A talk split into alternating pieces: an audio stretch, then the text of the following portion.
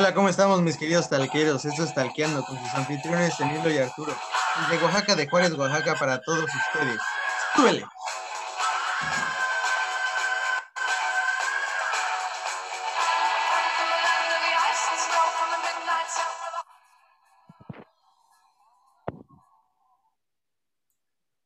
Hola, ¿cómo estamos?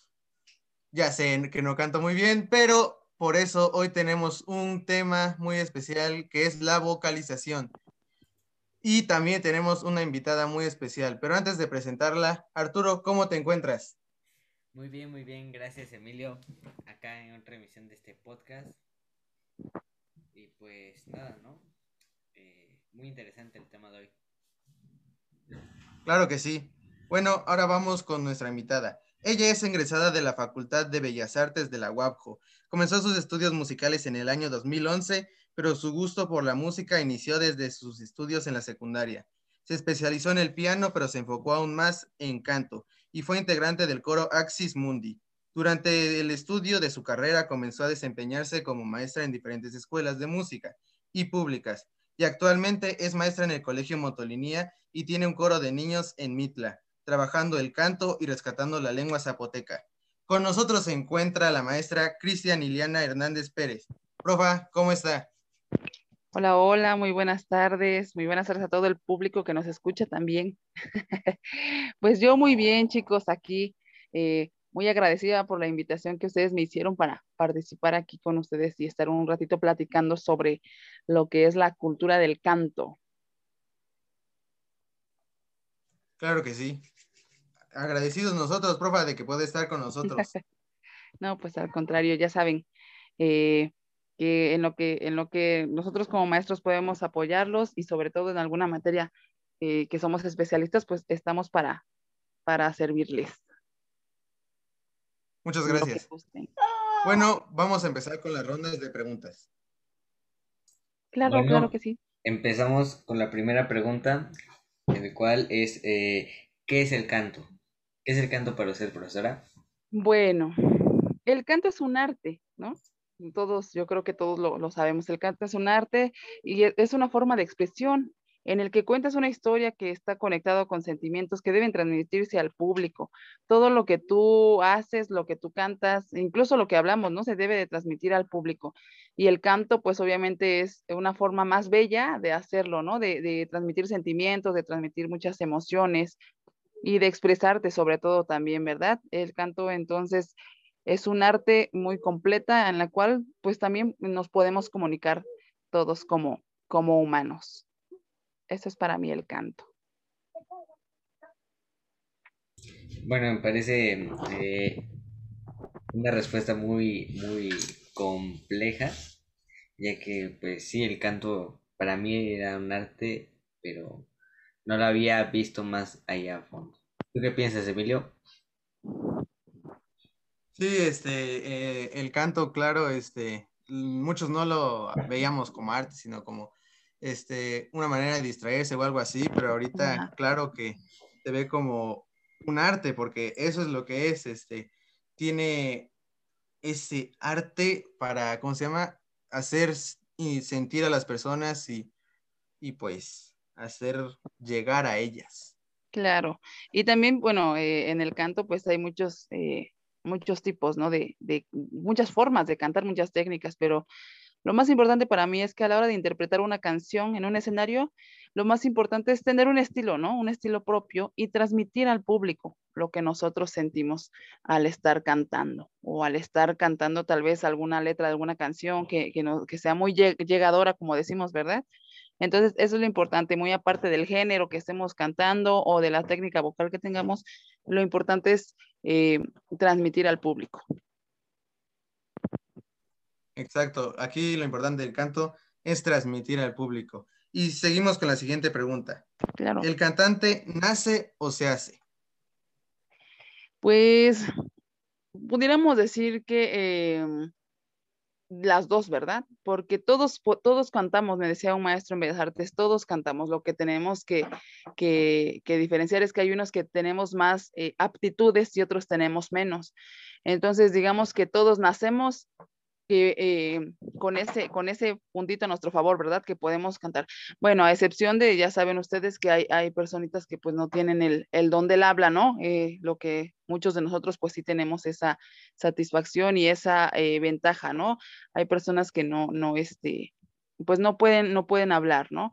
Pero en este caso, la mayoría tenemos esa, ese privilegio de, de tener una voz y que pues bueno, Ah, si no es tan privilegiada, ¿no? Tan, ¿cómo se pudiera decir? No somos tan aptos para el canto, pues podemos tomar algunas clases y en este caso de tomar clases es cuando el cantante se hace, ¿verdad? Es cuando empieza a hacerse un cantante. Entonces, em, para mí el cantante nace y también se hace, es ambas. Eh, los que nacen ya eh, em, con una voz muy, muy, este, eh, ¿cómo se puede decir? Especial, muy, muy privilegiada, pues claro que también pueden seguir preparándose, ¿verdad? Pero en general, aunque cantes o no cantes, pues hay que, es bueno tener alguna, algunas, algunas clases, tomar algunas clases, tomar este, cursos, pues para perfeccionar lo que nosotros y lo que todos podemos hacer, que es cantar. El hecho de que una persona hable es significado de que puede cantar. Con el simple hecho de hablar, ya estamos del otro lado, ¿verdad? Sabemos que podemos cantar. Lo único que hay unos que debemos tomar algunas eh, técnicas y hay otros que nos cuesta, eh, pues que va a ser un poquito más fácil, ¿no? Se nos va a dar un poquito más el canto sin necesidad de tomar clases. Pero em, con el hecho de, de nacer y tener una voz, ya estamos del otro lado del canto. Claro que sí, este tiene toda la razón. Este también yo creo que algunos nacen con este don de cantar y hay otros que, claro, conforme van trabajándolo, pues se descubren también, hay veces que descubren su, que tienen una voz, ¿no? Este, voz privilegiada, como usted diría, y eso es lo importante, ¿no? Trabajarlo y si naces con esa voz, pues también seguirle trabajando para poder mejorarla. Claro, claro, así es. Sí, igual pienso lo mismo, de que eh, el hecho de tener una voz, eh, eh, pues ya, ya puedes este, cantar, ¿no? Pero para cantar bien o cantar mejor, yo creo que también influye mucho la práctica. Bien dice una frase, la práctica hace el maestro y pues yo creo que esa es la única forma de mejorar, y no solo en el canto, sino en todo, ¿no? Así es, así es. Y bueno, seguimos con la siguiente pregunta. Y, claro, claro. ¿Se tiene que estudiar mucho para cantar? Em, pues como te digo, ¿no? Como les acabé, bueno, esta, esta pregunta pues casi eh, está muy bien, muy bien hilada con la anterior, ¿no?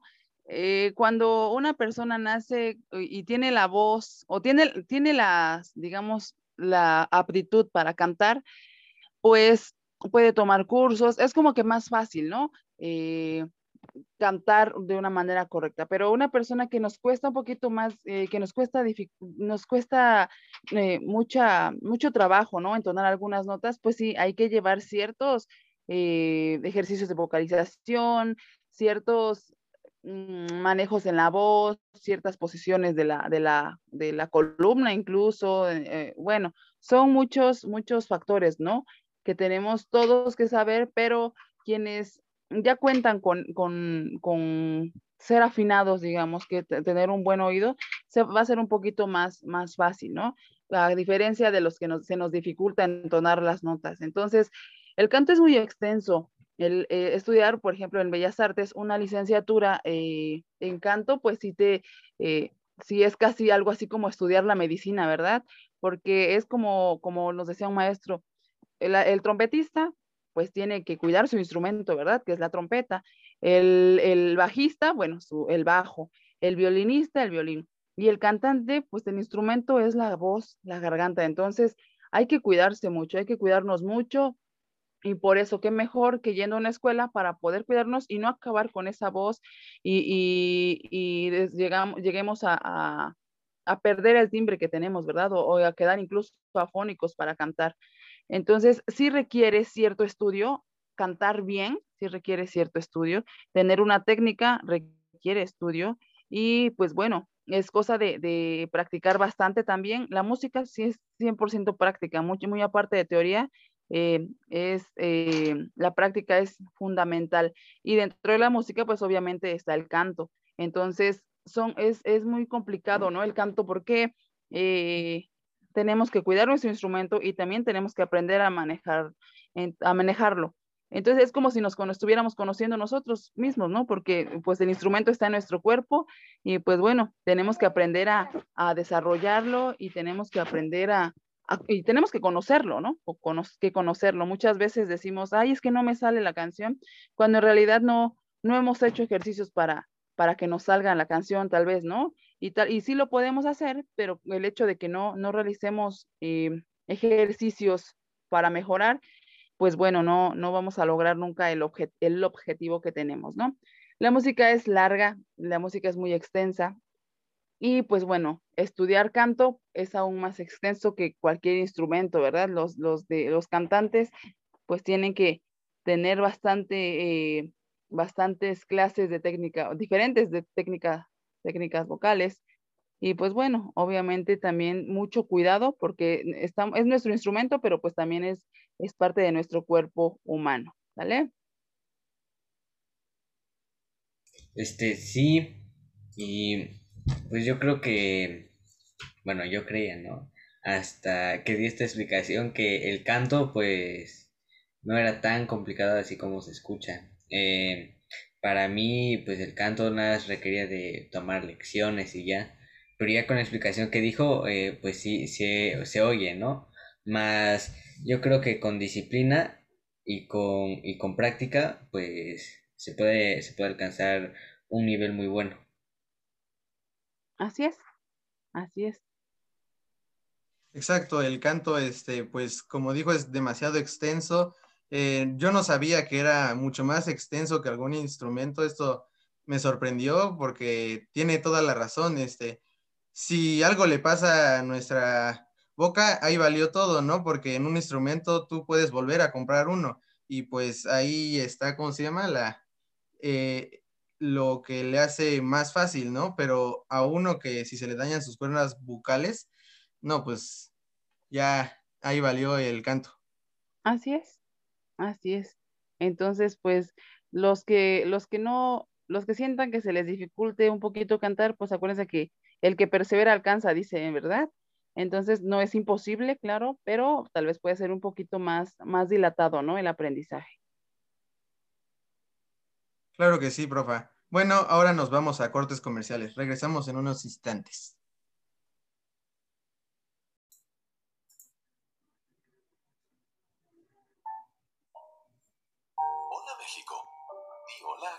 De calidad. A despachadores amables como Antonio. Y hola a obtener los litros que pagaste. Y a esa gran sensación de tener el tanque lleno.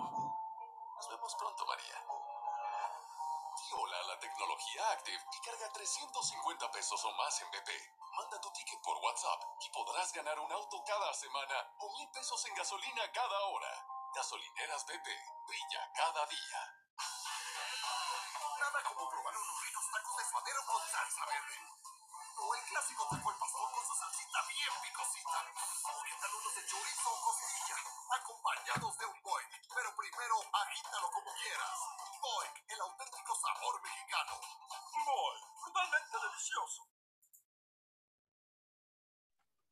Bueno, ya regresamos de los comerciales y seguimos con esta ronda de preguntas.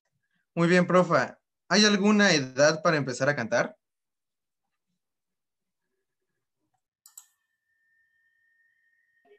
Perdón, perdón, es que no agarraba mi, mi micro. Eh, pues no hay edad, no hay edad para, para iniciar a cantar. Ustedes saben que eh, cuando, cuando tenemos el, deseo, ¿verdad? De hacer algo, no importa la edad, no hay, no hay este, límites, no hay límites.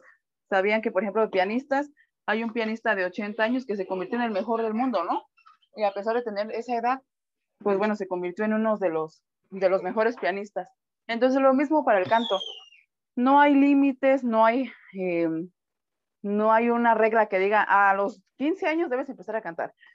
Pero yo sí recomiendo de que, pues, entre más eh, jóvenes se inicien, se inicie con este, este tipo de aprendizajes, pues es mucho mejor, ¿verdad? porque lo disfruta uno más tiempo. No que no pueda uno, no estoy diciendo que no pueda, sino que puedes disfrutar más tiempo lo que haces. Sí, claro que sí, este, pero digo, ¿no? Yo, yo creo que, ¿cómo se llama? Que primero, lo primero es a la edad de que aprendas a hablar, ¿no? Exacto. Eh, cuando tú puedes iniciar, ya hablas claro, eh, ya puedes iniciar tú a, tomar tus clases de canto. Incluso para, desde que son bebés, hay muchas escuelas que dan clases de musicoterapia y que inician desde bebés, ¿no? Aunque sea balbuceo, pero este, pues bueno, eh, ya se puede empezar también a llamar como inicios a la música, ¿no? Al canto en este caso. Entonces, aunque sea un balbuceo de un bebé, ya, ya pueden iniciar porque, pues porque le, como el canto y la música se emite a través de ondas, los bebés son, captan muy fácil, ¿no? El, el sonido y entonces se van, se van adentrando en este mundo de la música y del canto. Entonces, pues desde que uno nace incluso puede, puede iniciar con las clases de, de, de canto. Exactamente. Bueno, este, no lo tomé, ¿cómo se llama? De esa forma, porque tiene razón, todo sonido, pues ya también es música, ¿no? Se toma como música. Y pues el balbuceo de un bebé, como usted dijo, también se puede tomar como canto, este, al hacer bla, bla, bla, ¿no? Este, y eso es lo importante, ¿no? Entonces, ya saben, no hay edad para empezar a cantar, solo las ganas. Me parece muy bien lo que dijiste, Emilio. Eh, claro, yo creo que también para empezar a cantar se necesita aprender algunos eh, conceptos básicos de la música o en casos pues de talento natural pues no es tan necesario eso no pues porque ya te sale natural y pero también se puede mejorar y pues eso es todo no yo creo que no hay, no hay edad en sí para empezar a cantar o para empezar en, la música, ¿no?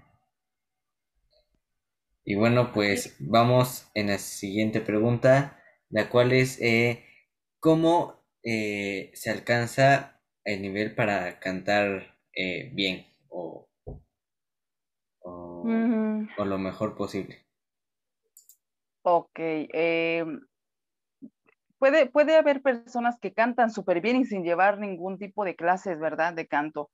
Eh, o puede haber personas como las que les comentaba, necesitamos estudiar un poquito para pues poder afinar, poder cantar. Pero aquí estoy hablando de los géneros musicales. Eh, muy, muy, en Bellas Artes le decíamos, ¿no? El género sinaloense, ¿no? Que es norteño y grupero. Entonces, siempre decían ahí en Bellas Artes sinaloense.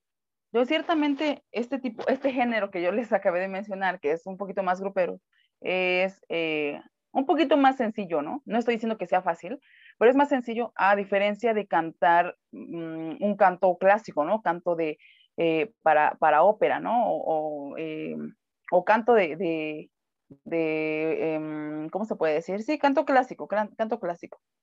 Entonces es más complicado. ¿Por qué? Pues porque, como lo decías, Arturo, para para saber cantar ese tipo de canto clásico se necesita saber algunos símbolos musicales, algunos valores, eh, un, poco, bastante de solfeo. Entonces es complicado porque ves bastante más teoría que en el canto popular, ¿no? El canto popular pues ciertamente es más fácil, te puedes aprender una canción y si tú eres afinado y estás afinado se va a escuchar súper padre.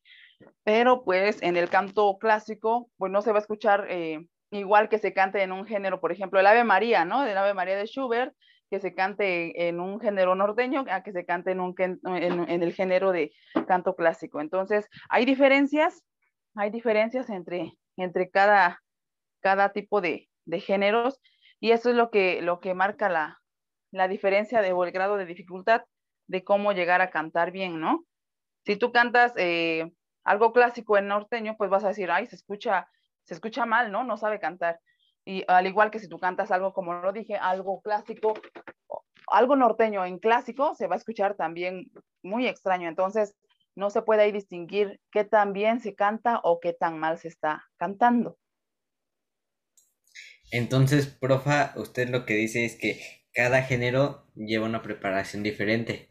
Y pues, Exacto. A lo que yo concluyo, entonces, mientras mejor te sepas preparar y más géneros eh, sepas cantar, y yo creo que eres mejor cantante, ¿no? Eh, sí, llamémosle que es mejor, no tanto como mejor cantante, sino que estás más preparado, ¿no? Y puedes empatar más en, diferentes tipos de agrupaciones, en un trío, en una rondalla, en una ópera, pues eh, en una banda filarmónica, no lo sé, ¿no? En un coro. Entonces, eh, de, entre más sepas, entre más eh, apertures tu conocimiento de, de, técnicas vocales, pues más vas a poder acoplarte y, y, no es que te digo seas mejor, sino que vas a tener mayor conocimiento y eso va a hacer que pues puedas adaptarte más fácilmente a diversos géneros musicales. Ok. Entonces, como dijo, este, entre mayor este, amplitud de conocimiento, pues más posibilidades, ¿no? Para ti. Así es. Así Exactamente. Eso es a lo que yo concluyo. Bueno, y ahora, como último, nos gustaría que nos diera algunos tips para mejorar nuestro canto a todos nuestros oyentes que nos están escuchando, valga la redundancia. Y pues por favor, profa, díganos algunos tips. Claro, claro que sí. Bueno, uno de los tips que yo, yo les voy a dar en general es que primero lo que tenemos que hacer es dominar al público, porque cuando cantamos, vamos a cantar a un público, ¿verdad? No vamos a eh, no voy a ir a clases nada más para cantármelo y quedármelo yo solita, ¿verdad? Por lo regular, siempre cuando vamos a clases es porque queremos que nos escuchen, queremos cantarle a alguien, ¿no? Incluso a una hermana o incluso a una mascota, ¿verdad? Entonces, lo primero que tenemos que hacer es manejar nuestro público, ¿verdad? Tenemos que ser muy precisos, utilizar un buen volumen de voz, eh, utilizar gestos en la cara y las manos para reforzar lo que uno está diciendo. Cantar claro y con una buena dicción. ¿Qué es una dicción? ¿Saben qué es? Aparte es dicción y aparte es adicción, ¿no? La dicción es la forma de pronunciar bien las palabras que no se escuche todo así porque no sé lo que estoy diciendo, ¿verdad? Es abrir la boca, em, el, que abras la boca expresas, estás expresando eh, libertad, ¿no? De movimientos. Entonces, muy aparte de que te van a, escuchar y van a entender lo que estás diciendo. También debes hacer eh, ejercicios de calentamiento, tanto del cuerpo, el cuerpo debe estar relajado y la voz debe estar entonada y pues ya preparada con algunos ejercicios de vocalización. Por ejemplo, yo en, el colegio o a mis alumnos del coro, sobre todo a los de coro, que son a los que más les doy clase así tal cual de canto, los pongo a hacer muchos ejercicios de vocalización y es subir gradualmente en a todos los tonos de la escala musical, ascendiente y descendientemente. Entonces, este, pues es lo que es lo que les recomiendo yo hacer siempre antes de cantar para que no se vayan a lastimar Ejercicios de vocalización. Un ejercicio muy fácil para vocalización puede ser utilizando, por ejemplo, la letra M, ¿no? Con ayuda del piano es mucho mejor porque el piano nos va a ir subiendo de tonalidad y nuestra voz va a ir eh, haciéndose más aguda y luego de regreso haciéndose más grave. Entonces, lo importante es alcanzar, llegar a alcanzar o tener un registro de voz más amplio. ¿Cómo es un registro de voz más amplio? Que yo pueda cantar agudo, pueda cantar grave. Entonces, hay muchos ejercicios de vocalización también, como por ejemplo hacer trompetillas.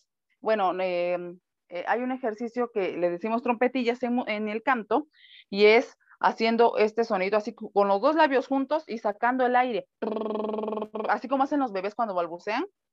Entonces, algo así, eso es la trompetilla. Subimos de tono y va a ir más arriba, ¿no? Y estos ejercicios nos ayudan a relajar la mandíbula, a relajar nuestro cuerpo y nuestra garganta. Es bien importante que cuando, cuando estemos cantando notas agudas y nos cuestan trabajo, no cantemos con nuestra voz a todo pulmón, como ese, así como, está, como hablamos, ¿no? Esta es la voz, las voces son las voces que son las voces más, más firmes, ¿no? Eh, entonces no podemos, hay muchas personas que cantan y al término de un concierto quedan afónicas, ¿no? ¿Por qué? Porque están apretando la garganta o porque no hay una buena técnica vocal.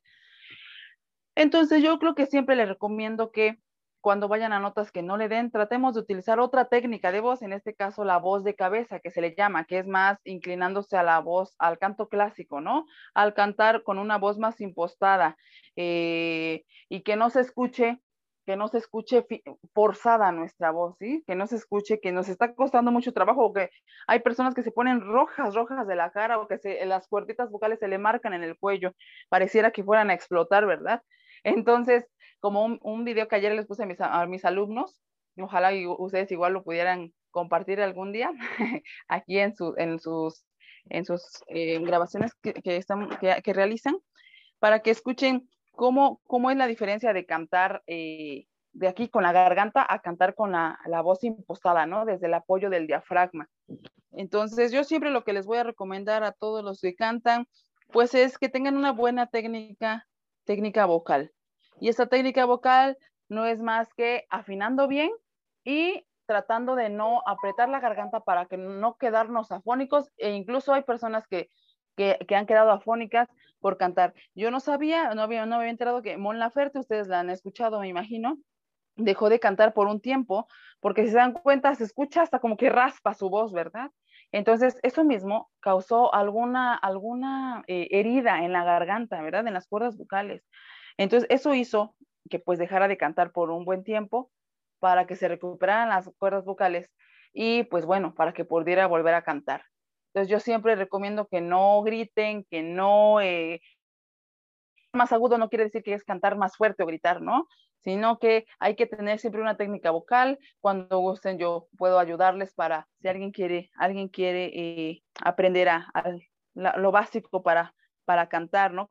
Que es muy extenso, pero ahorita grandes rasgos, pues se les está dando algunos tips para que los puedan llevar a cabo en sus diferentes agrupaciones que, que tienen cada uno de ustedes, ¿no? Entonces, pues eso es lo, esas son las recomendaciones, chicos. Eh, mucho, mucho trabajo de vocalización y mucho oído también, que es algo de lo más importante para la música y para el canto. Muchas gracias, profesora. Así que ya saben, mis queridos talqueros, estos son unos tips por si quieren empezar a cantar. Y aquí también tienen a la profesora por si quieren algunas clases. Bueno, lamentablemente se nos ha acabado el tiempo. Agradecemos mucho a nuestra invitada especial, la profesora Cris, por estar con nosotros. Profa, muchas gracias. Claro, no, no tiene nada que agradecer. Al contrario, les agradezco a ustedes y sobre todo con este tema, ¿no? Es para fomentar un poquito la cultura en jóvenes de sus edades, en, personas adultas también, que nos, no, les sirve mucho, ¿verdad? Nos, aunque no, aunque nos guste la música, es bueno conocer sobre el canto, aunque no nos guste cantar, ¿verdad? Hay muchos que les gusta tocar algún instrumento, pero no les gusta mucho cantar porque tal vez hay, hay pena o, o decimos esa, esa palabra que siempre, hasta yo la decía, ¿no? Es que yo no sé cantar. Y bueno, no es que no sepamos, ¿no? Sino que necesitamos tomar un poquito de, de hacer un poquito de ejercicios y hacer un poquito de, de vocalizaciones, pues para poder llegar al objetivo. Pero es práctica, como lo dijo Arturo, la práctica hace el maestro y pues si queremos mejorar o queremos aprender, pues hay que trabajarle duro. Claro que sí, profa. Ya saben, lo, lo único que se les impide, a ustedes es ustedes mismos. Así que si tienen las ganas de aprender y hacerlo, háganlo, no lo duden. Nos despedimos, Arturo. Fue un gusto estar contigo. Un gusto uh, estar contigo y con la maestra. Eh, gracias por acompañarnos a los dos. Y pues, nada, ¿no? Eh, ahí están los tips. Y pues, ya se comprobó que todos podemos cantar. Solo hace falta la práctica. Y pues... Eh, y las ganas también, ¿eh? Es bien importante. Sí, entonces pues eh, gracias maestra, gracias Emilio y pues nos vemos en otra emisión de este podcast. Adiós.